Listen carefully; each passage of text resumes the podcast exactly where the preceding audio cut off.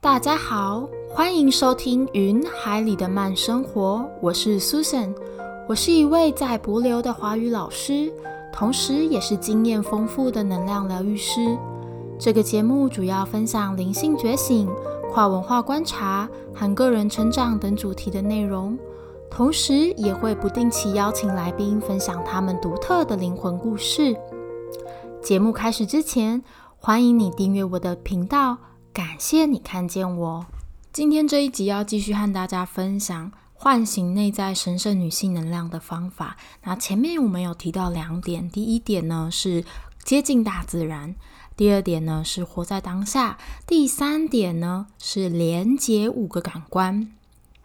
那我们现代的生活非常的快速，我们的居住环境充满了各种感官刺激，而其中视觉是我们最常使用也最发达的感官。我们几乎每天可能都在看影片、划手机，一踏出家门就有五光十色的招牌，一踏进商家就有各种选项的商品。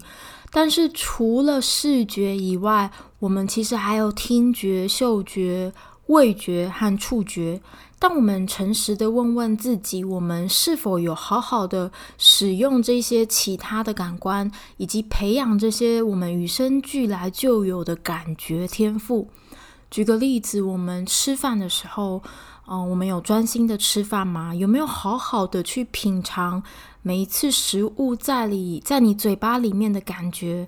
嗯，有没有去潜心的去看着每一口食物，去观察它的样子，然后再把它放进嘴里？还是我们总是囫囵吞枣，或是一边划手机、看电视、跟人家聊天，然后一边吃饭呢？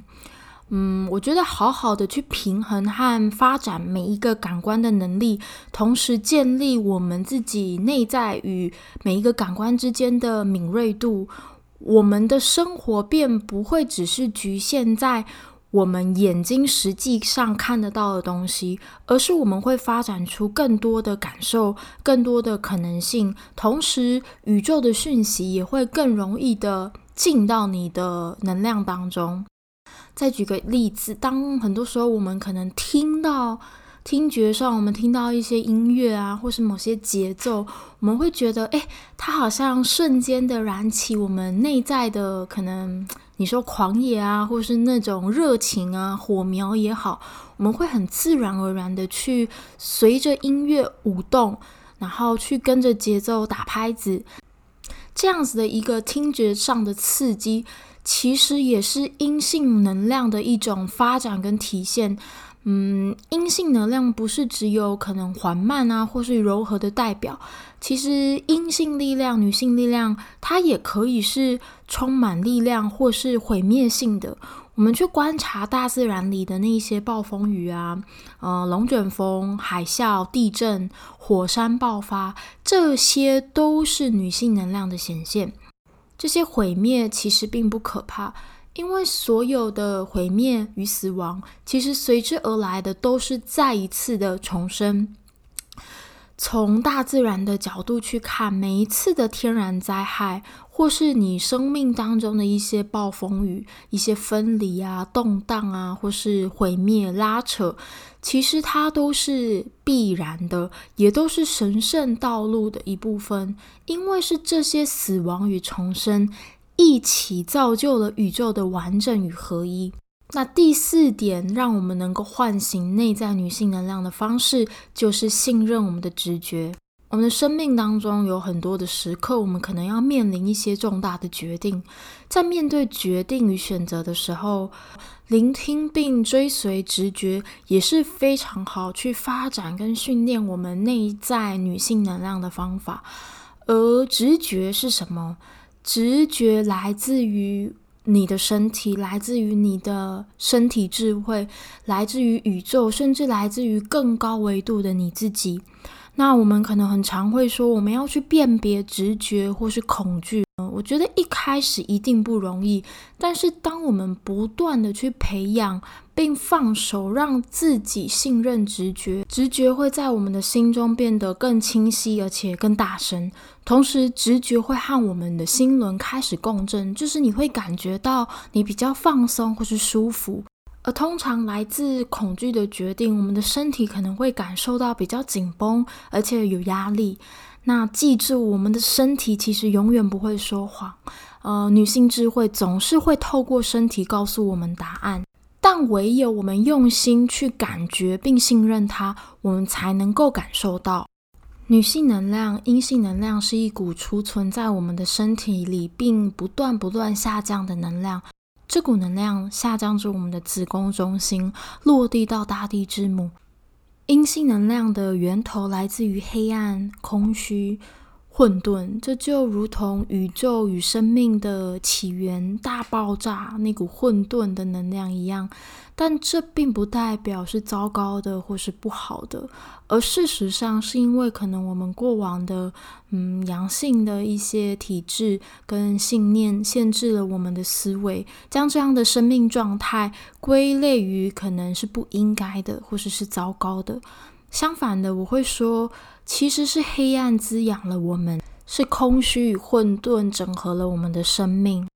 道教有一句话说：“一阴一阳谓之道。”所以，我们生命当中一定会有这些阴暗，会有这些低点，会有这些失落，才能够去彰显我们生命可能来到高点，然后去享受光明跟成功的时期。因为正是这一些黑暗，这一些混沌，真正的去滋养了我们。嗯，那例如冬天降临的时候，生病虚弱的时候，或是我们每一个月女生在排经血的时候。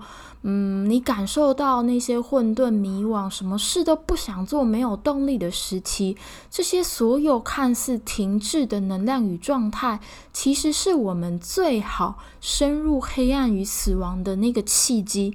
当我们真正的去经历以及穿过这个时期，不批判、不着急，不要急着找到解答。答案出口，或是我到底该怎么做，而是臣服于这份体验与经验，这时候才是我们真正接收智慧、宇宙讯息与真理的最好时机。呃，那第五个与内在女性能量连接的方式，是允许自己感受。